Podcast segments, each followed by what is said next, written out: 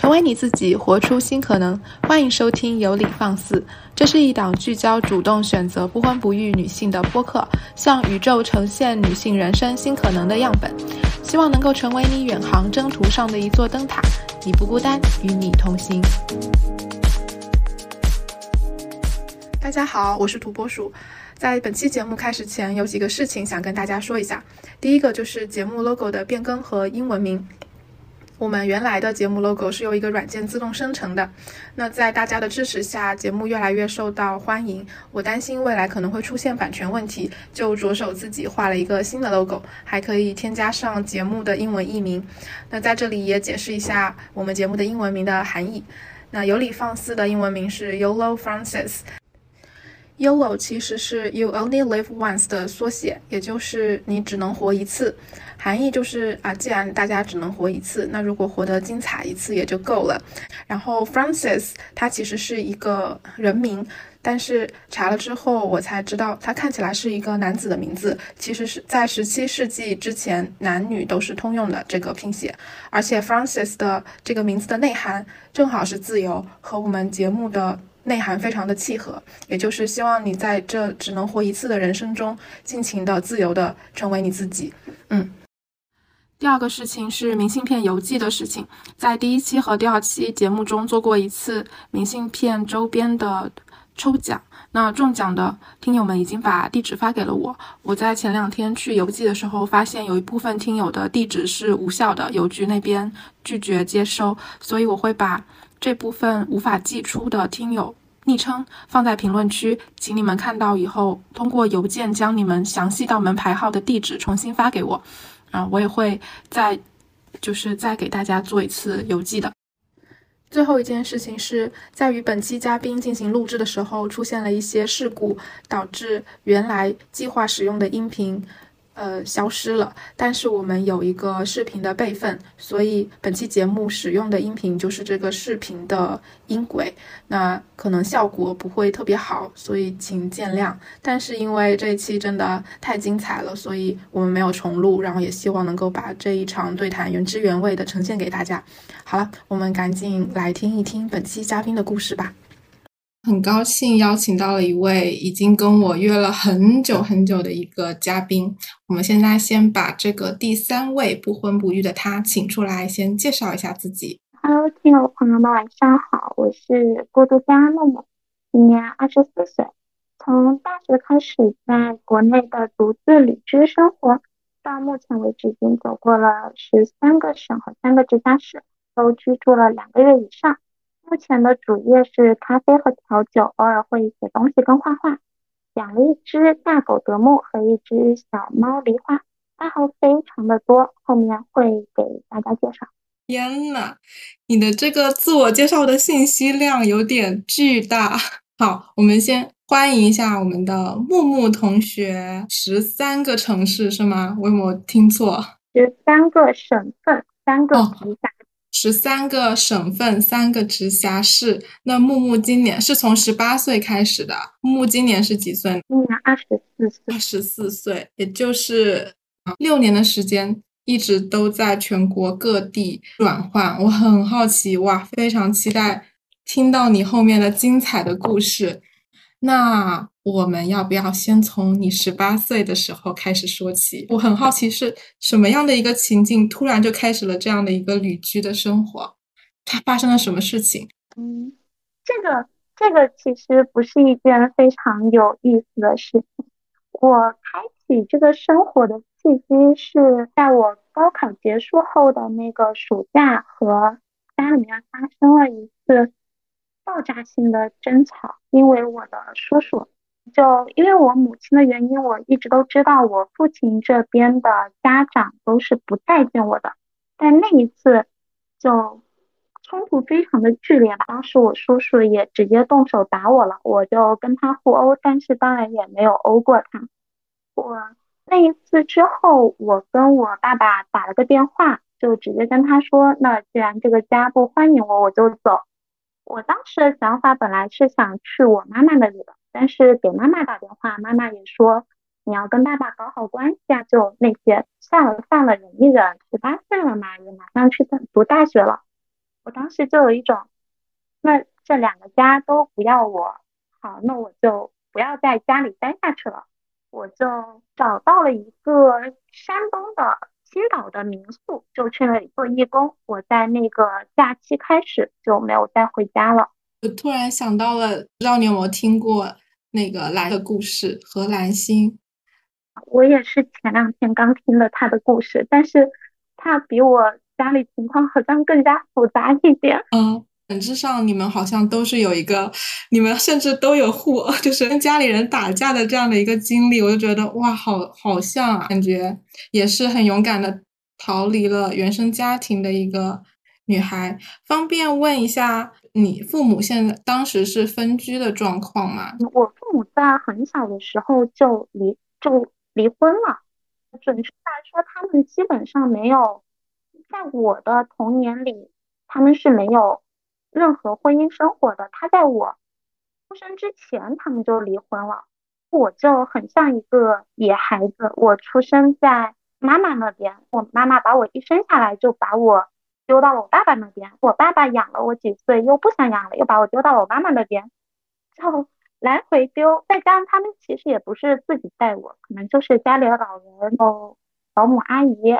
呃或者邻居阿姨就丢给别人去带我，所以这样从小到大都是不是在一个常规的女主内男主外的父权制家庭下长大的，所以我我可能受到这种因素家庭这个概念的因素的影响会相对少一点点，相当于其实没有常规家的那种那种概念是吗？是的，我。小时候就被家里人丢来丢去，到了读书的时候，就彻底把我丢到我爸爸那里了。因为我妈的当时，我妈妈她也是个野心勃勃的女人吧，她一心想要出去闯去做生意，他也没有带孩子的欲望，所以就让我爸爸掏钱供我读书，我就跟着爷爷奶奶一起长大。原来是这样的。那当时妈妈，你对妈妈来说，难道是意外怀孕吗？我觉得是吧，我不太清楚他们，因为我在长大之后去求证过很多次，我的家庭到底是什么样的，但是得到的答案很像是一团谎言，他们给我的答案经常是相悖的，或者是相互矛盾的，或者自己说了什么，转头又自己给否定了。所以我已经不想要再去考证我的出生到底是怎么回事，我就只知道好像不是所有的父母都很爱自己的孩子，或者很期待自己的孩子出生的，因为我感觉我好像就是那个例外。对，那我想要知道叔叔是怎么介入到这件十八岁那件事情，这件事情这个跟叔叔有什么关系？是这样的，我其实从高中开始就在外地读书了。独自一个人在外地读书那段时间，我是住在班主任家嘛，基本上也没有什么家长会来料理我的生活。呃，高三的时候就生了一个蛮严重的病，当时是一边打吊针一边高考。考完那次考试之后，我大学还是不想在家待着，我想去报一个外地的学校。但是我的奶奶她是知道我的准考证啊这些准考证号和密码嘛。他当时把我外地学校的那个志愿给改了，又改成了省内的，让我去读了一个艺术学校。那个时候我就已经很生气了，因为他觉得我没有办法好好照顾自己，我要留在家里，他不想要再让我走了，用这种方式改了我的志愿，让我留在家。有一个礼拜天，我们家像以往一样，大家都在，因为家里会有那种家庭聚餐，我的叔叔、婶婶。姑姑、姑父，包括堂堂姐、堂妹，他们都会一起来家里吃饭。就除了我爸，我爸非常的忙，我一年可能见不到他一两次。吃饭的时候，叔叔还是一样的，喝多了，他就闯进了我的书房，开始辱骂我、羞辱我。他让我滚出这个家，他觉得我在花他母亲的钱，他觉得我不务正业，考了一个很差的学校，然后就动手打我了，扇了我耳光。我当时反应过来就开始跟他推搡，但是我个子不高，再加上他是个警察，他非常的高，非常的壮，我打不过他。直到，但是我嘴巴很快，我就一直在反复的说一些很难听的话，就非常扎人的阴阳怪气，就类似你的警察每天拿这个警棍是不是就上街这样去打人啊之类的。他把我推到在地上的时候，我在旁边已经傻住的妹妹终于反应过来了，冲出去把所有大人都喊进来，就把我叔叔给拖走了。就那一次过后，我就觉得这个家烂透了，我不想在这里待下去了。我觉得木木怎么是在用非常轻松，甚至有点愉快的语气在说出这么多糟糕的事情啊！我真的无法想象。怎么这个家从奶奶、叔叔、爸爸妈妈，我觉得就只有妹妹还知道，还有一个妹妹是吗？是他们后来哦哦，叔叔的女儿。天，真的不是所有人都有当好父母的资格，甚至当好亲戚的资格都没有。首先，奶奶改了你的志愿，是吧？这事情侵犯的，就是感觉他是他。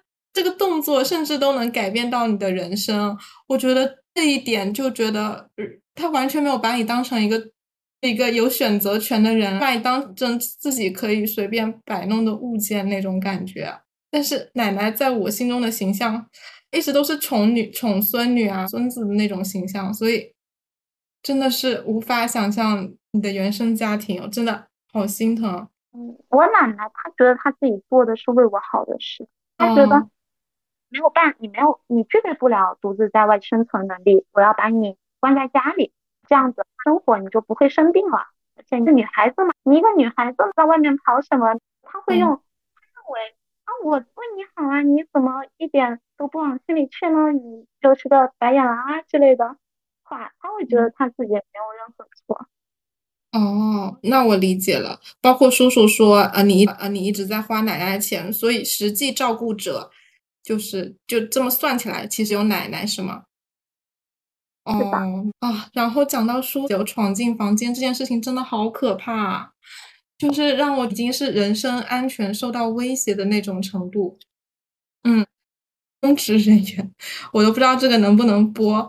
我我嗯，身边也有认识过同样职业身份的男性，也是会对家里的。女性遭呃，就是反倒对他们做了一些他们不应该做的事情，我觉得嗯有点不配为人。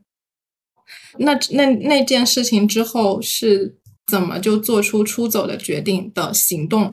这个行动其实我现在就记得，我当场当我叔叔被拉出去的那一刻，我马上就给我爸爸打了电话，并且我。用一个你怎么都不照照看好你的弟弟啊？你弟弟在在我面前干了这种事情，你觉得你有脸来对我吗？因为我对我爸一直都是，虽然我们每次见面一年可能见一两次，一见面不是被挨打就是被罚跪，但是我我真的还蛮凶的。他打我我就跑，我跑不过我就会开始骂他，我嘴上是不会停的，我一定就会说，你以为？你是谁啊？你就能打我？你以为你花了点钱就能够来把我捏成你想要的女儿的样子吗？你凭什么？你又没有教育过我之类的。我爸就会打更凶，我就会开始骂，屋子乱跑。我对他讲话一直都非常的凶吧，应该一直都是这样。我给他打完那个电话之后，我爸就被我说懵了。他经常被我说懵，但是如果他在我面前，他应该会打我，但是在电话里就不会。我就把电话一挂，又给我妈打电话，我妈也管不了，我就把我妈电话一挂。我当时就想，我不能在这个地方再待下去了，我要跑路。那我去干什么呢？我就想，那能不能去当个义工？当时我有一个很好的朋友，但其实也是个网友了，一个女孩子，她是在山东青岛，所以我当时就跟她说了，她就说，那你我帮你去找一个民宿啊，你过来，我们就正好你可以来青岛玩，我就很高兴，我就直接拎上包袱我就走了。但是但是还是不建议。单身的女孩子就这么随便跟着就听一个网友的话就直接跑掉，这其实是一件蛮危险的事情。其实比起这个更难想象，你在这样的家里，什么见面不是打就是跪的这样的一个家里生活了十八年。我很少见我父亲，所以基本上见面了我就不回家。如果一定要回家，可能就跟他就对着干。我不想跟他对着干的，是他觉得我做所有事情都在跟他对着干。一见面就不可避免发生争吵，然后一旦有争吵，他就会动手，是这个意思吗？是的。天呐，难听点，蹲监狱都不至于这么惨，见一次要打一次，真是无法想象。但是反正我现在看到木木的样子，我就感觉，包括你之前的形容，我就感觉你是一个很有攻击力的女孩，就是这样子的一个人际环境，可以说是无比糟糕的情况下，你没有就是丧失自己的攻击力。也没有收起自己的獠牙和爪子，我觉得特别佩服你。而且在跟之前跟木木交流的过程中，我能够感觉到她本身是非常热爱生活的一个女生，能够在一个嗯，我说难听一点，在一个沼泽污泥一样的地方，没有丧失自己的攻击力的同时，还没有丧失爬出去的希望和勇气啊。虽然年纪比我小很多，但是你在。这些方面在应对生活的勇气方面是我要向你学习的。那我们就是现在可以先暂停一下，就是在去呃当义工之前，我先想问一下，因为我们是这个不婚不育的主题，那 我现在都觉得你做出这个决定简直不要太理所当然了。那也是说一说当时是什么时候开始有这个想法和原因的？我真的很难说出我具体是在哪个时间决定不婚不育的，因为。我好像根本就没有过对婚育特别憧憬的时候，那可能会有时候小学或者初中受到影视剧的荼毒，会想过早点生孩子，当个去幼儿园接女儿最年轻貌美的辣妈，就可能很小很小的时候有过那么一瞬间的想法吧。但我记得我在小学的时候就曾经跟我的小伙伴说过，我说知道为什么童话故事里王子和公主幸福的在一起之后就没有结局了吗？因为结局就是结婚了。结婚了就柴米油盐酱醋茶，就一定是好不好事情了，那之后就一定是悲剧的。包括因为我很小的时候有一个非常好的朋友，他很爱读书，他当时在我小学五年级的时候，他就带我看起了《红楼梦》，并且完成了扮家家。我们当时就会说说以后不要结婚，已婚的女人都是死于眼珠子。那个时候我们真的可能。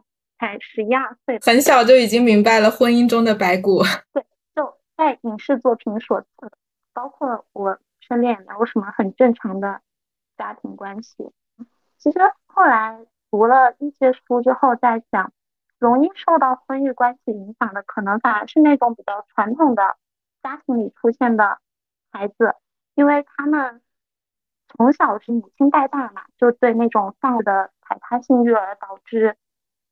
他们就像，因为我前段时间在看，呃，关于小朋友的孩跟关于儿童心理的一些书，他们就有在说，男性和女性在自我建构的过程中，是会有一个与母亲断开连接的过程，但这个过程会使男性走向社会，而女性去寻找一个新的附庸，然后想要去建立新的情感连接，导致女性会有。更强烈的生儿育女和建立亲密关系的冲动，呃，我在想，可能这就是根深蒂固的，使孩子渴望，使女性渴望婚育吧。而且女性真的非常想要情感输出，可能就是因为母亲的原因，我也不太不太敢这么说，因为那本书其实我还没有看完。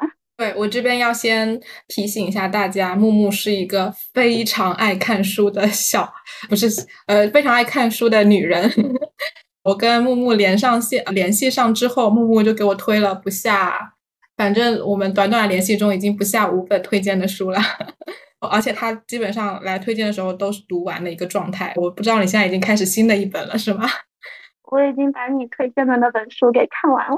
对我之前也有偶尔给他推一些我我特觉得特别好的书，上一期那的节目的那本书也是木木同学推荐给我看的，都非常好。嗯，所以也就不难理解为什么木木可以保持这种对生活的一种热情吧。我觉得阅读也是一个特别大的原因之一。刚才说的这个过程，我想到一个词，就弑母。大家说弑父啊、弑母这个过程，我感觉也跟返校是一个。意思吧，更容易去憧憬家庭生活，因为校文化中有很大的一个因素就是无后为大，就是传宗接代啊、延续生命这件事情，自然而然就交给了女性。而一位女儿，如果说要孝顺的话，那她必然是要去成为一个传统意义上的女性，才能够获得就是家家庭的认可的。而我觉醒的一个过程，其实是有一个弑母的过程的。可能在我的家庭里，对我影响比较大的，可能不是母亲，而是就是我。因为我父母也是离婚了，所以我小时候其实是由我姑姑带大的。我姑姑扮演的可能是，嗯，你父亲的那个角，可能就是比较严厉一点啊，但是没有你父亲那么 夸张，就是传统意义上的那种严父的那种形象，可能会对我学习上比较有有大的比较大的要求。那在我长大有自己觉醒的意识之后，对他完成了一个带引号的弑母的过程，就是。不会自主自觉的决定，他也不会去越过那条界限，然后可能才有自己的这个不婚不育的决定吧。这是我的一个延伸。木木就是从什么时候开始？但是小学的时候自然而然就形成了这样的决定，是吗？是的。你刚刚说的那个东西，其实是一个俄狄浦斯先他们，有一个说法是，人一定要跨过了俄狄浦斯期，他才能够。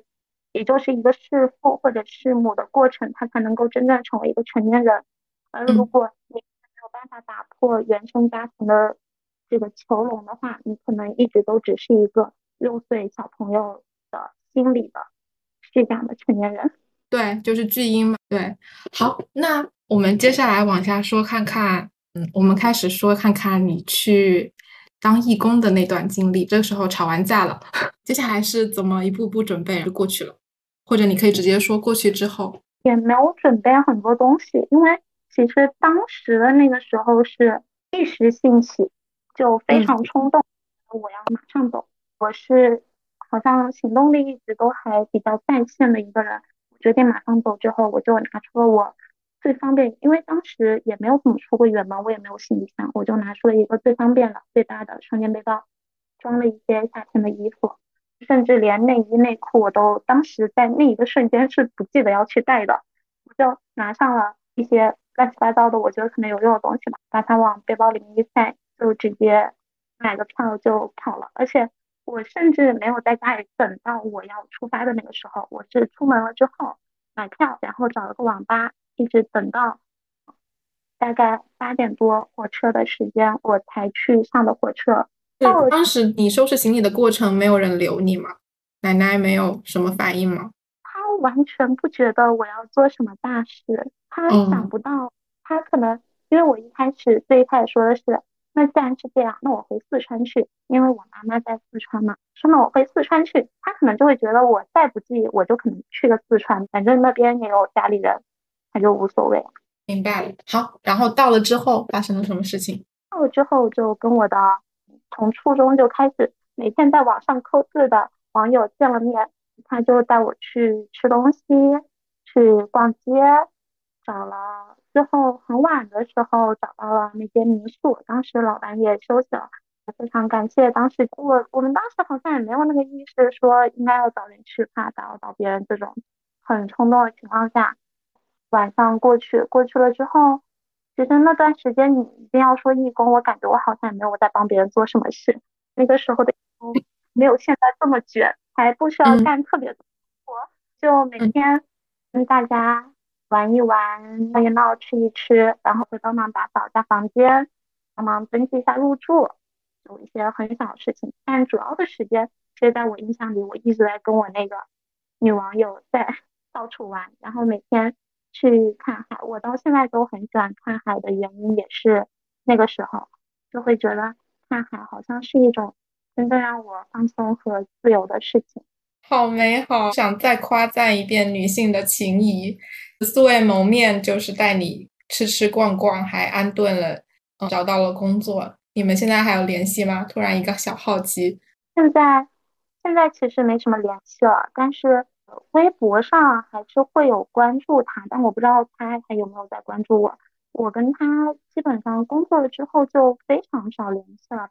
高大学的时候其实还蛮有意思的，因为我大学的时候一直管不住钱，所以我就直接跟他把我所有的钱都存在他的银行账户，等我找他要钱的时候他给我。他也答，我真的非常信任他。真的就是存在他的户头下面吗？对，是的。这是什么神仙友谊？我希望我们这期播客播出的时候，他能有机会听到这期播客。那就是在那边大概待了多长时间？我在那个地方大概待了一个多月，后面还有几天就回去准备，因为有大学入学要军训啊什么的。好像其实他可能我很少见的没有住满两个月的一个地方，但是确实很关键的两个月，感觉是也是改变人生轨迹的两个月。所以那之后就去上大学了。所以在这个过程中，陪你度过这段时间的是这个女很很棒的一个神仙女网友。那所以在这个过程中，应该有她的陪伴的原因，可能不会感到孤独。现在大家很多网友啊，就是给我评论，也是觉得好像做了不婚不育的决定之后，就等于孤独了。那你是怎么看的呢？难道做出这样的决定就代表要？孤独一辈子吗？你是对对这点，这位我们木木这位自封的孤独家有什么样的看法？就像你刚自己也说了嘛，那是一个女网友让我感到的不孤独。你的，其实我反而觉得寻找伴侣这件事情是一件效率非常低的事情，因为信缘关系应该是。亲缘和有缘当中，相对来说最不稳定的一种关系了。亲缘好歹，因为我相信大部分人还是家里还是会有那种天然的，就是可能我家我觉得可能大部分人还是会有情在的。然后有缘呢，就更是你又是你所选择的，你知道这个人跟你的志趣是相投的，而且你是不需要把你的一些非常。特别是女孩子来说，你跟一个男性去的话，其实是相对来说把自己放在一个比较危险的境地的。再加上，如果你说同性的性缘的话，他排他性的，我认为任何排他性的关系都会局限到你呃生活的各种方方面面吧。他可能性缘是一个非常。专一的东西，但我觉得专一不是一个特别好的，它会禁锢你，就跟原生家庭在禁锢你是一样的。那如果我用什么东西去排解我的孤独？我之前讲，我的爱好有非常多，我的爱好可以说多到，只要是跟我出门约会的小伙伴，是不用动脑子想我们今天要去玩什么的，因为我永远都会带他们去玩他们没有玩过的东西。那就顺势来说一说，木木之前说自己现在是在做咖啡师和调酒师，是吗？还有很多其他爱好，不如展开讲讲吧。对这部分也非常感兴趣和好奇。我先说我持续时间比较久的爱好，我持续时间可能有四年以上的爱好，有泰拳、跑步，啊，一只狗嘛，我。我有一段时间非常喜欢带着狗去跑十公里，就是公里它带着我跑，后面六公里是我带着它跑，后面六公里负重跑，越负越重，狗我都跑不动，狗都跑不动，木木还要拖着狗跑，你 太搞笑了。哦，看电影、看书，而且我非常爱买书。咖啡是因为非常喜欢喝酒，所以才去学的调酒。那我也非常喜欢打游戏，而且我打游戏广泛到了，只要是个游戏，我基本上都打。什么 VR 掌机、手游、PC 哦，桌游，桌游我啃规则书也特别快，那种要看半个小时的游戏桌游的规则书，我也能自己看完，直接带着朋友们一起去打。像跑团，我也很喜欢看话剧、看展。如果是一个人的，喜欢玩数独和拼积木。嗯大学喜欢打辩论赛，现在就喜欢看辩论赛。最后我就非常爱吃东西，我永远能找到好吃的东西。还有吗？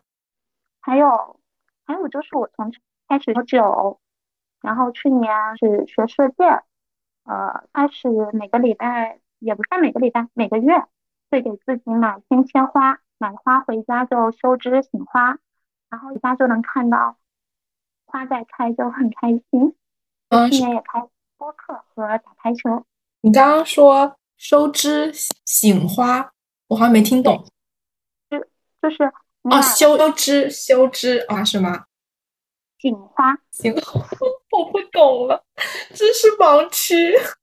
我是个粗人，就是醒酒的那个醒嘛。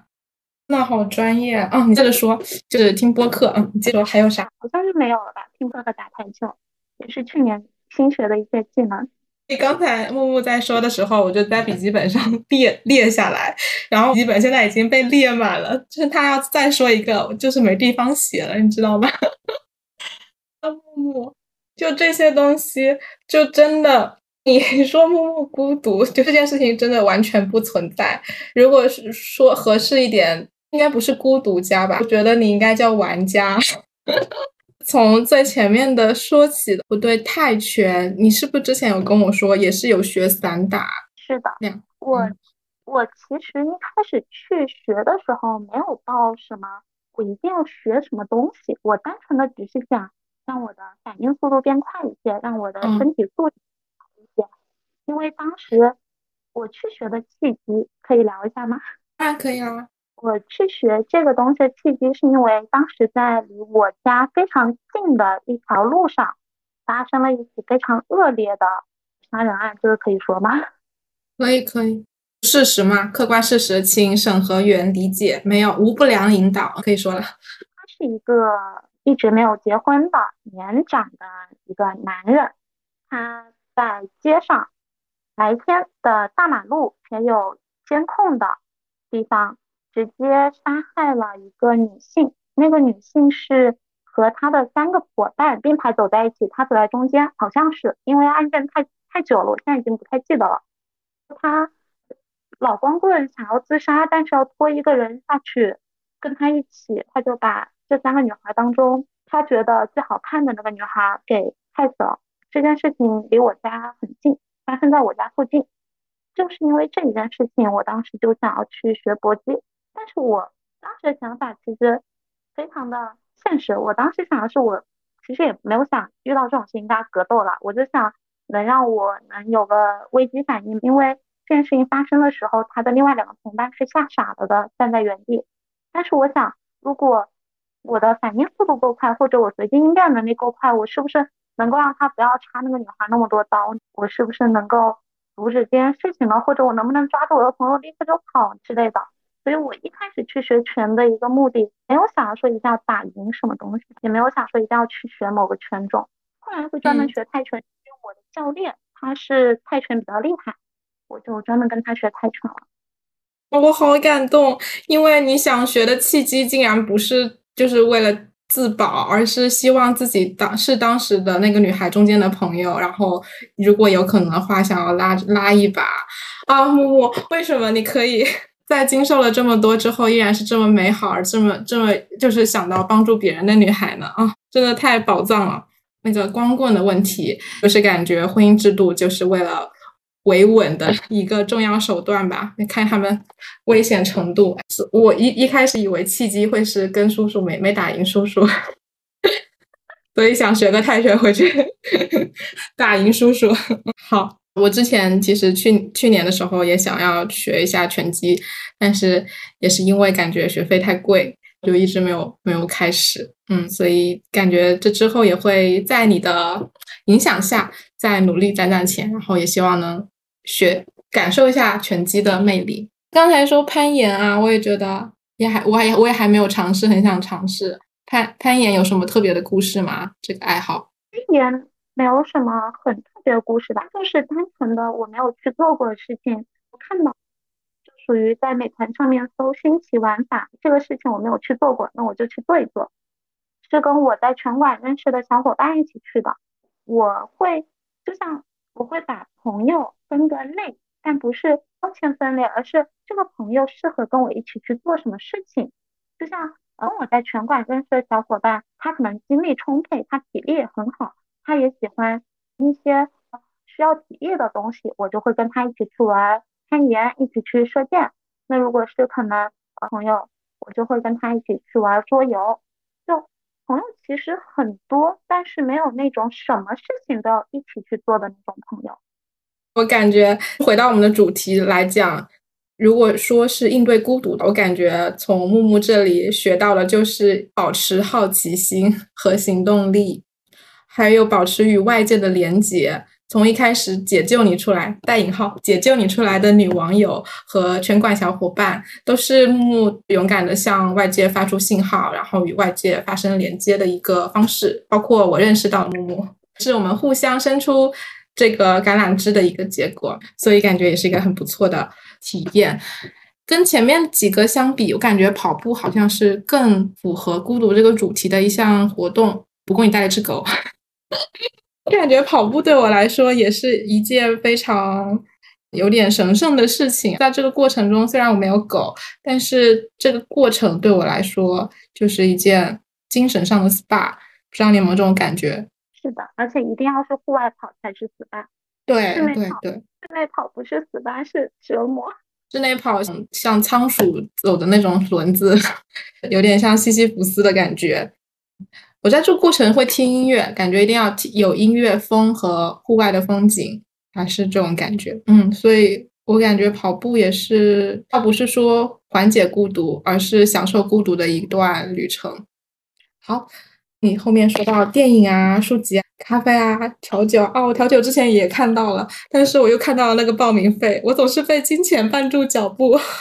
学调酒也好贵啊！我没有专门去学这个，我是直接找了一个这个工作。我早该想到，之前是以工换宿的人，现在怎么可能花钱去学调酒呢？不可能找到这个工作，他不需要有调酒证是吗？只要入职之后就会培训是吗？是这样的，因为我一直都是在做咖啡嘛。我来武汉啊，我现在是在武汉，那马上就要搬家了，倒是我来到武汉之后，目前的工作就是这家店它既做咖啡也做调酒。那么我来了之后就说，我能不能在这里学调酒？大家都很欢迎，觉得你可真是太适合做调酒了，因为你可以跟聊天，所以我在这个环境下就非常愉快的去跟我们的非常厉害的调酒师们学学起了调酒。太棒了，木木，为你感到骄傲，有一种自家孩子出去特别受欢迎的感觉。那我有机会要去你的店里。玩，我现在跟木木正好在一个城市。好，然后是游戏啊、话剧。让我觉得特别震惊的是，一个人的时候会玩数独和积木。你还有什么不会的？你，人家说现在分内向和外向的人，你就像一个两者兼顾的一个人，随时可以调整自己的模式，是吗？我其实之前是做过那个 MBTI 的，测出来是个 ENTP，就有说过最内向的一种人了。但是你也是个 E，ENTP，好像 Erica Liga 是不是也是 ENTP？感觉是个，嗯，好像也是，感觉就是比较有领导力这个性格，是不是？领导力和影响力，比较能讲。对，超级棒，喜欢辩论，喜欢美食，感觉就是孤独的美食家。好，总之，总之，我我已经说说不完了。就感觉木木的爱好，我不知道他的你的每天的生活和时间是怎么安排出来的。因为读书真的飞快，几天就啊，几天 我读完了。所以我当时还特意问了一下，读微信读书是用手机读吗？因为我就是好奇这么快的速度，随手拿本书好像也不太方便你 阅读，是吗？阅读习惯这方面。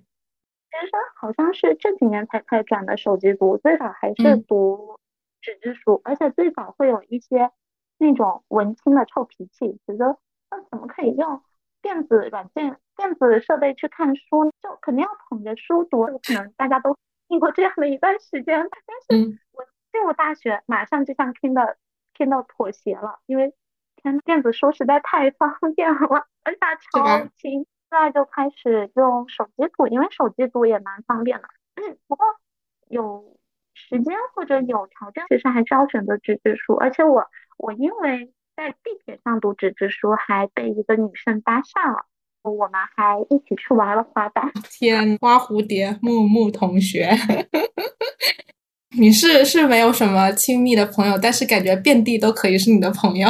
对。说到这个，我正好昨天三八妇女节，我们实习公司放假，我跟我的朋友就去了一家也是这里挺有名的一家循环书店。嗯，那边的二手书也是非常便宜，可可以可以非常便宜的价格买到，而且你可以因为它是二手书嘛，所以你可以翻开来对比各种译本，所以我就挑了两本书。之后因为回程的时间特别长，我其实一直很羡慕像你们这样可以在地铁上就是拿出纸质书来读，我觉得其实挺有勇气的。嗯，因为回程的时间太长了，手机又没电，所以我也是拿出刚刚买的纸质书拿出来读，那种感觉真的好奇妙，就是能够无比的专注，而且读书的速度会非常快。然后我成功的坐过了站。我，没有发生来搭讪的事情，就是成功的坐过了站，但是感觉也是很奇妙的，就是享受这种通勤时间的一个方式。所以木木非常自然而然的做出了不婚不育的决定之后，没有就没有孤独的时候，是吗？感觉就是在忙于各种兴趣爱好，是一个享受的状态吗？木木会有孤独的时间吗？就突然好奇，好像。没有，主要是你家养的一只猫和一只狗，你要怎么去孤独啊？不好意思，忘记了，我又忘记了。我有过那种，当我非常疲惫的时候，回家之后看到还要遛狗，就有一种崩溃的感觉。对，狗狗每天都要遛，是吧？这种感觉是没有人能跟我分享的一种崩溃感觉，可能也是异化的孤独。别的真的没有，没有什么了，是吧？那你理解的孤独是什么？就是真正意义上的孤独，在你的理解中会是什么样子的？是独处的不适的感觉吧？不敢面对自己的一段时间，也不一定是逃避，可能就是不喜欢或者一种负面的情绪，是在你独处的时候才会有的一种负面情绪。但是我独处的时候很少有这样的负面情绪，我反而是在跟很多人在一起的时候。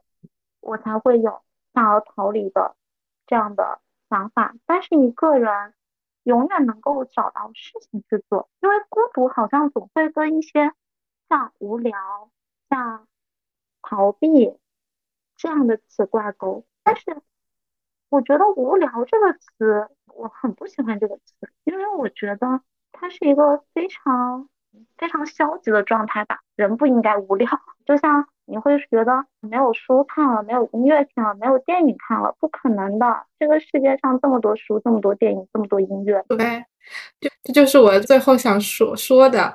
我想本来放想放在最后说的，就是我买的那本书其实是《瓦尔登湖》，你应该早就读过了。但但是不不是初，好像在初中生必读。名著里，但是我之前一直没有好好读。你说到，其实就是充实自己的精神生活嘛。休无聊，其实就是精神生活出了问题。如果充实自己的精神生活，才是真正的休闲。里面也说到了这个啊问题。你说孤独，真正的孤独，在我的呃人生体验里面，感到孤独的时候，其实是面对困难的时候。在我的人生中，如果有那种巨大的困难的事件发生的时候，无论我的物理状态周围有没有人。都会让我感觉，甚至就是在我猫猫猫在我旁边的时候，我都会觉得无比的孤独。其实是一种无助感，这个你怎么看？想一想，这个东西可能是因为我的想法是这样的，可能就是你每天或者是说你每个时间段你能够负荷的压力或者情绪都是有限的，因为每个人他不可能是可以无止境的去负荷承受一些负面的东西，那。当这个瞬间会有很大的压力或者糟糕的心情把你压垮的时候，这是不可避免的，会让你在那个瞬间即使处于很多人的状态下，你也会觉得这个世界只有你一个人在经受着这些，这应该是一件没有办法避免的事情吧？那既然情绪是人人都会有的，那其实也可以说明它是它并不是只有你一个人。承受的，它是可以解决的。那还是像我之前的想法一样，我觉得我可以用我自己的方式去把这些糟糕的东西消解掉。其实我在说完这个，我就感觉我不该在木木面前说这件事，因为即使是在我最最孤独的时候，就是我不会去想到就是家人对我会有什么样的负面的影响。但是木木是在真的。是感觉没有家的 情况下，能够承受这么多之前说过的糟糕的事情。你你刚刚也用宏观的一个角度说，无论是什么事情、什么困难，从一个宏观的角度上来说，都不是你一个人，只有你一个人经历过这些，肯定还有更多的人都经历过更多或者更糟糕的体验。所以从这个意义上来讲，其实没有人是孤独的。我站着说话不腰疼。没有没有，我觉得反正在人生体验这方面，是你是木木是老师。其实我说到这个，是想要说，很多人因为可能确实是在困难事件中，或者一些死这种巨大人生事件的恐惧中，觉得嗯一个人无法面对这样的负荷，所以想要找找个伴侣对冲这种生活的压力，然后进而推出这样就不会孤独了。想要来看看木木对这样的一个逻辑链条是怎么想的。第一个反应是。好奇怪是吗？我真的是长期接受过这样的熏陶，我相信有很多听友可能也有类似的焦虑感。木木会觉得很奇怪，展开来说说。在我的人生经历里面来说，可能大家觉得可以依托的像家庭这样的东西，它都是会背叛我的。我其实也有过非常亲密的伙伴。我也有那种所谓的发小和曾经的闺蜜，但是他们都因为不同的人生选择而做了背叛我的事。我自认为他们是在背叛我的事。比如说我的发小，他也是在一个非常重男轻女的家庭里面长大的。他有一个弟弟，他曾经有想去学的东西，但父亲不让他去学，让他去学了别的。然后他也非常的想离开那个城市。可当我们真正有能力说我们要离开那个城市的时候，他又跟我说，但是我觉得我没错，还是我的，我弟弟还是挺好的，我觉得我还是要留下来。那是我经历的第一次被非常重要的朋友所背叛。我当时就觉得，你这条路好像并不是一定要跟别人一起走，因为你就算找到了你以为的人生的志同道合的伙伴，他改变了观念，因为他是不稳定因素。他如果想要抛弃你的话，你马上就是一个人了。你不能够把你巨大的情感依附寄托在他身上，这样子会没有办法面对你一个人的世界的。包括我后面在拳馆认识了一个非常要好的伙伴，他也是那种到处跑的人，他想要去哪个城市就去哪个城市，想要去做一个新的职业，他也就去做了。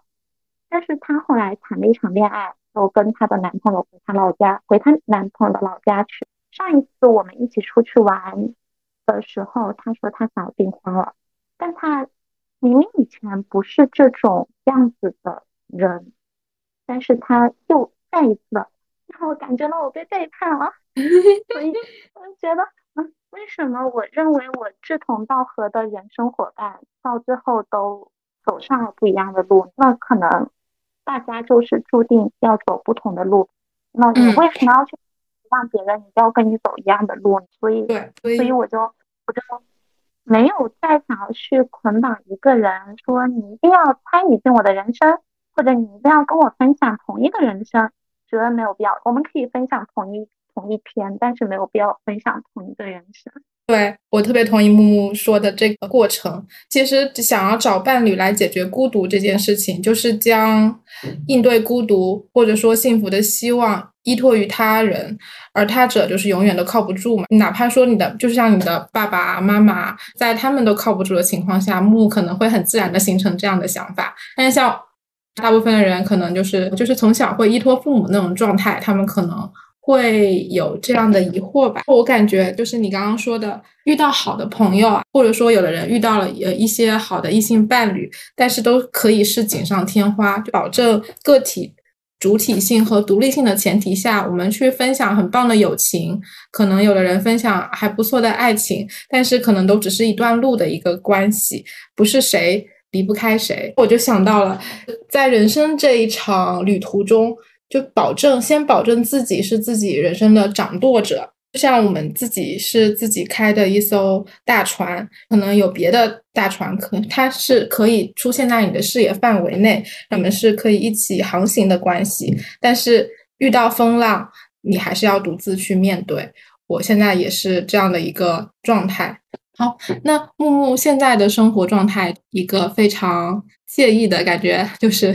调酒和咖啡师的一个生活状态，但我听说木木还有一些很宏大的未来规划，是不是？是的，因为感觉今年应该能够攒够一些钱了。好棒！展开说说。一个是准备在六月的时候去搬家，去云南，找新的工作，还有就是希望在今年的年底之前，我想要去泰国学一个月的泰拳。还有就是有点远的愿望了，想要去努力的抽一下澳大利亚的度假打工签证。攒了钱之后，还是想要继续读书，去找到一个城市、别的国家去进行读书。感觉近的、远的、国内的、国外的、西方的、东南亚的，全部都有。不愧是你，我会我会努力的。虽然现在想一想，好像还有很多的资金差距，但是我会努力的。感觉一步一步啊，反正就是先云南、先云南和泰国，感觉都不太难实现。不是听说之前出国的签证都已经生下来了，是吗？不是的。是你，你记错了，是护照。不好意思，你说，就还是很强的，就是把这些准备工作都已经提前做好了。是我想要去泰国学拳的时候，我就在第二天去办了护照。嗯，现在准备搬家，搬了家就马上去搞签证，去学一个一个月，就直接吃住都在那个拳馆里，就专心去。学一个月的拳，为什么就是想要专门去泰国再学泰拳？不是之前已经学了四年多了吗？是的，但是想要更加精进的话，就因为我的教练也经常会跟我们说，他要去泰国打比赛，或者是去泰国训练，他也会跟我们说泰国的有些拳馆有多么好，多么厉害，然后那里有多么厉害的拳手都在那些地方，我就真的非常想去看一下。也想让自己的技能更加精进一点嘛。感觉你的生活 就是永无止境的在进步、奔跑和闯荡。那我们最后说一下，讨论一下，作为呃不婚不育，也没有想要跟哪位伴侣，无论是异性的还是同性的伴侣绑定关系的这样的一个生活状态。那我们经常谈到的女性独居的安全问题，木木是怎么看的呢？我刚刚也有讲过，虽然我真的很喜欢交朋友，我甚至会在社交软件上面去划女孩，就在很早的时候吧，现在已经不划了。嗯嗯我也有过那种很早很早在社交软件上面认识的女孩，我们到现在还有联系，会一起出去玩。但是我还是觉得，其实也。随心所欲的交友不是一件很安全的事情，特别是对一个独居女孩子来说。我在我的人身安全上面其实上了很多的保险的，我会做一些不是很大的事情来确保我的人身安全。就比如说，我家的门一般我只锁一道，它的反锁可以反锁两道，我一般只锁一道。像是我养了一只很大的德牧。我的沙袋是放在我家玄关的地方，只要一进门，你就可以看到有一个非常大的两米高沙袋和拳套和缠手，就只要邻居路过我家门都能看到那些东西。这些都是我认为的一些正式的东西，包括我有一只小猫，那些小猫是很怕见人的。我只要每天一回家看我那只小猫出来，我就知道我家里已经是安全的。天哪，有这么多细节啊！我没有想到。原来养狗还是有大作用的，除了除了当负重跑的沙袋之外，还可以当沙袋旁边的那个 看门狗。而且狗狗是很聪明的，我之前就有过一次，嗯，我印象最深的一次是我之前不是说我很喜欢看海嘛，我很喜欢在海边看日出或者看日落，我就会在海边 搭个帐篷露营，我的狗就会睡在那个帐篷的旁边，我睡在帐篷里面。就一次晚上有一个醉汉。在他靠近我帐篷的那个范围的时候，我的狗马上从帐篷的一侧立刻弹跳出来，对着那个壮汉狂叫。然后那个男的看那只狗都吓傻了，马上就开始骂骂咧咧的就往外跑。我也在那骂骂咧咧的，就完全那里还有一只狗。你你当时那个露营也是一个人去的吗？真的好牛啊，好棒！我只要带上了我的狗，我就怕的东西了。等一下，推荐一下这只狗是什么？是它是 德牧哦。好的，好的，就是体型很大是吗？嗯，好的，好的，学到了。我很多就是之前那种推荐都会说啊，什么男士拖鞋啦，放挂男生的衣服啊，这些就蹩脚的 独居安全的方式。然后木木提供了一个。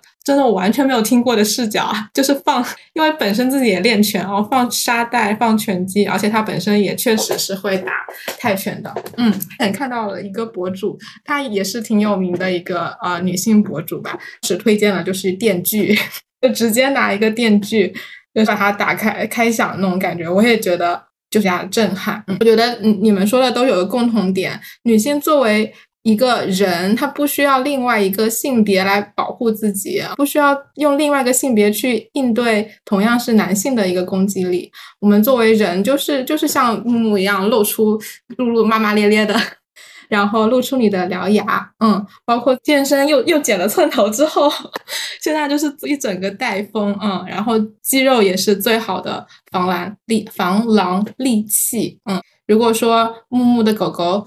给了木木一部分的底气的，那我就是靠我的呃肌肉，就是给我给我那个底气。有时候可以去性别化的去活着，虽然不可避免，呃，女性在当前社会弱者，但是平时不可呃不用带入那个弱弱者思维，而是从我是一个女生变成我是一个人，人所拥有的所有正当权利我都应该拥有，然后我就是拥有穿着舒适的权利啊。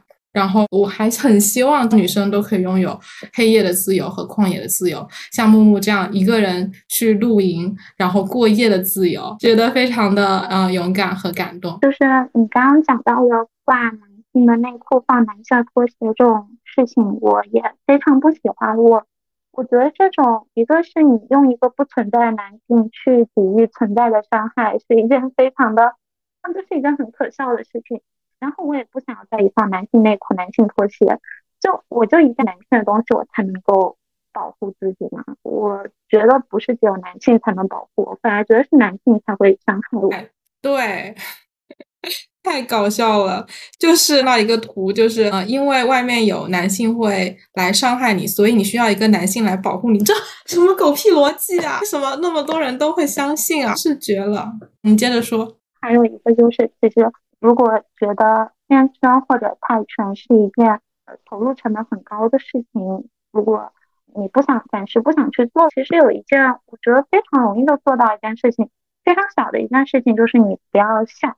我在很早听海马星球的时候，钱老师说他去德国坐计程车，那个司机跟他讲不好笑笑话，但他还是笑了，然后司机就会在他面前骂德国女性，说都是同性恋都不笑的，但。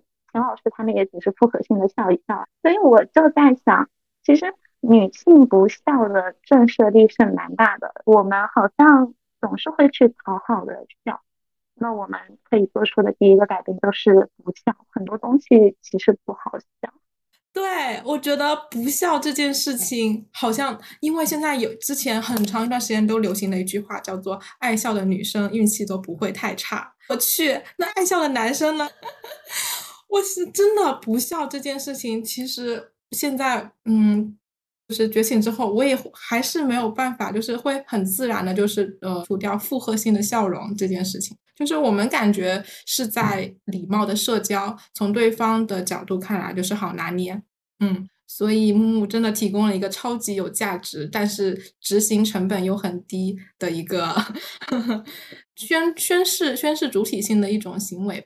我好奇，就是这这四年间有没有跟家里人联系啊？就是家里人有没有就试图找你啊，或者有保持联系之类的？我一九年的时候，因为奶奶生了一次很严重的病，我曾经回去陪过一段时间床，也非常巧。在奶奶刚出院之后，年底的疫情就开始了，所以我又在家里待了一段时间，一直到四月份的时候，就马不停蹄收拾东西去了呃福建。就这一段时间吧，包括那也是唯一的一次成年了之后在家过年。嗯，又有这这次有没有发生什么？他们又有打你啊什么的这种事情吗？这一次就是我在家陪床，我奶奶就会说还得是你，他们都不笑，然后。又想笑了。奶奶生病，他也不会去跟他儿子说，但是他又一方面又觉得他的儿子不关心自己，一方面就觉得自己很苦。总觉得很多老年老年人总是该对该用的时候不用。我回去了之后，家里面偶尔还是会来奶奶爷爷家吃饭。吃饭的时候，我一般那个时候都不在家，我已经基本不跟他们联系了。目前还会联系的就是我的堂妹。其实我堂妹也蛮惨的，你也想象得到我叔叔那样的性格，他的家庭里，他养女儿也是也是蛮惨的。所以果然是当时那个去外面叫救援的妹妹还是保持了联系，是吗？好的，那我也祝她早日解放。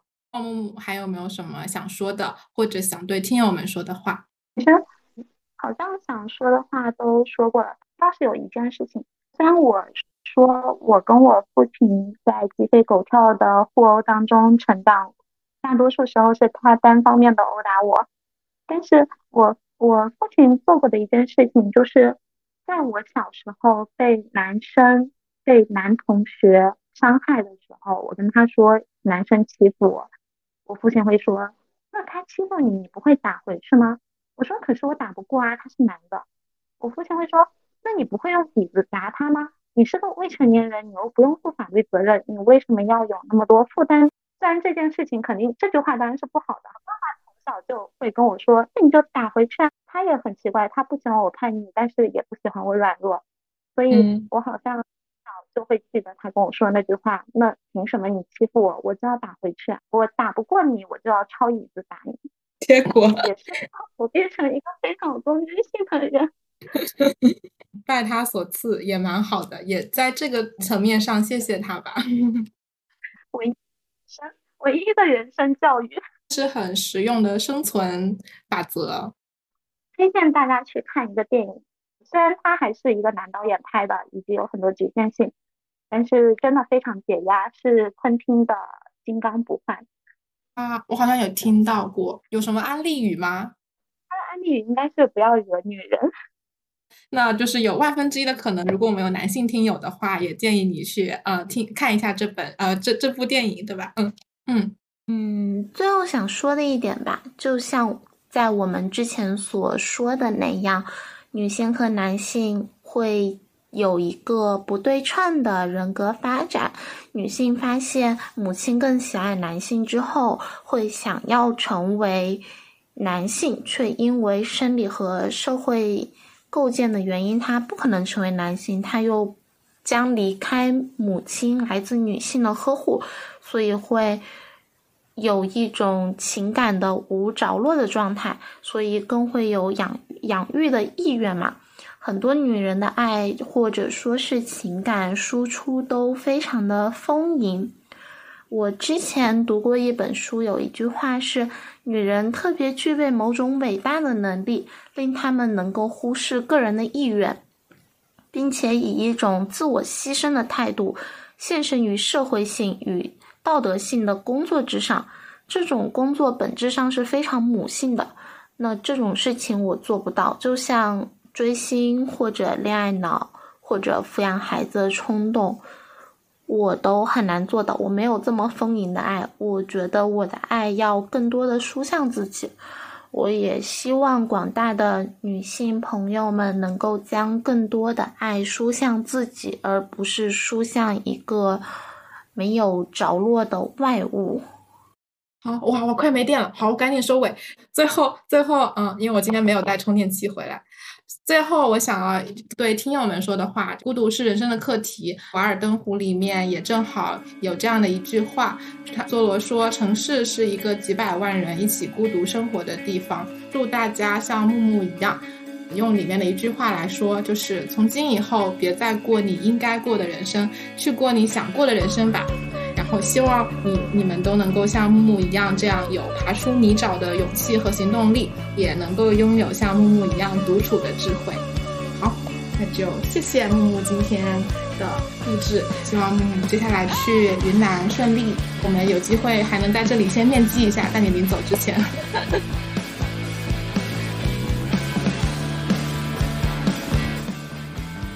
期节目，我邀请到的嘉宾正是当初在放学以后第十一期节目里把我点燃的投稿人火火。他有男友，但仍然坚定不婚，放友们应该对他都不陌生。火火表示，在与之前在放学以后的投稿的那个时期相比，现在的他有了更大的思想上的进步。他也践行着自己在之前的投稿里许下的心愿，在为前往澳洲做准备啦。那期待听到火火的变化，能够给我和大家都带来新的力量。想要了解火火的听友们，可以前往放学以后第六期、第十期，还有第十一期都有火火的声音。那我们下期再见啦！感谢收听到这里的听友们，我们的节目会在小宇宙 APP 首发，也可以在苹果播客 Podcast、网易云音乐、QQ 音乐、喜马拉雅收听我们的节目。欢迎大家评论、收藏和转发。祝你今天也过得开心、健康、自由。